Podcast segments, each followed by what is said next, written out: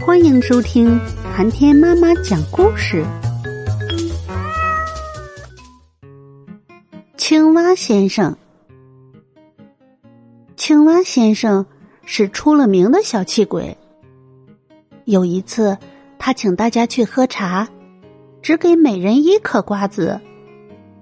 还有一次，他请大家去吃饭，小猪不断的去盛饭，青蛙先生就说。小猪，你可真能吃啊！你都盛了一百碗饭了，怎么还没有吃饱啊？小猪说：“你给我们的饭碗是啤酒瓶盖儿啊，那我怎么能吃饱呢？”瞧一瞧，青蛙先生就是这么个小气鬼。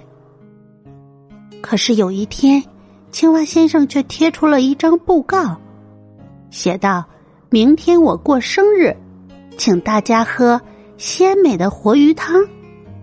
动物们看到了布告，都觉得非常奇怪。青蛙先生可是出了名的小气鬼，他要请吃饭。明天大家都要去看看，到底是怎么回事。第二天一大早，大家都来了，还带来了很多礼物送给青蛙先生。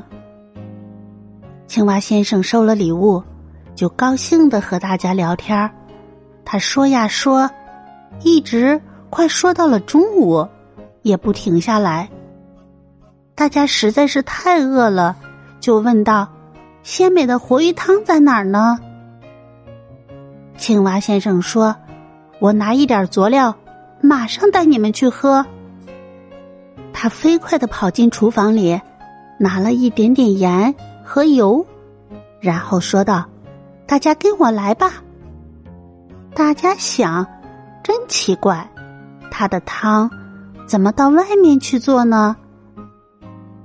青蛙先生带着大家来到了池塘边，他拿着油瓶往池塘里滴了几滴油，又往池塘里撒了一点盐，对大家说：“好了。”池塘里有很多的活鱼，现在加了油和盐，大家请喝鲜美活鱼汤吧。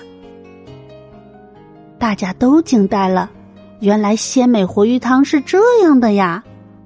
青蛙先生却说：“你们不喝，那我就去喝了。”说着，扑通一声就跳进了池塘。青蛙先生。就是这样一个小气鬼，宝贝，今天的故事就讲到这里。喜欢听寒天妈妈讲故事，点免费的关注和订阅吧。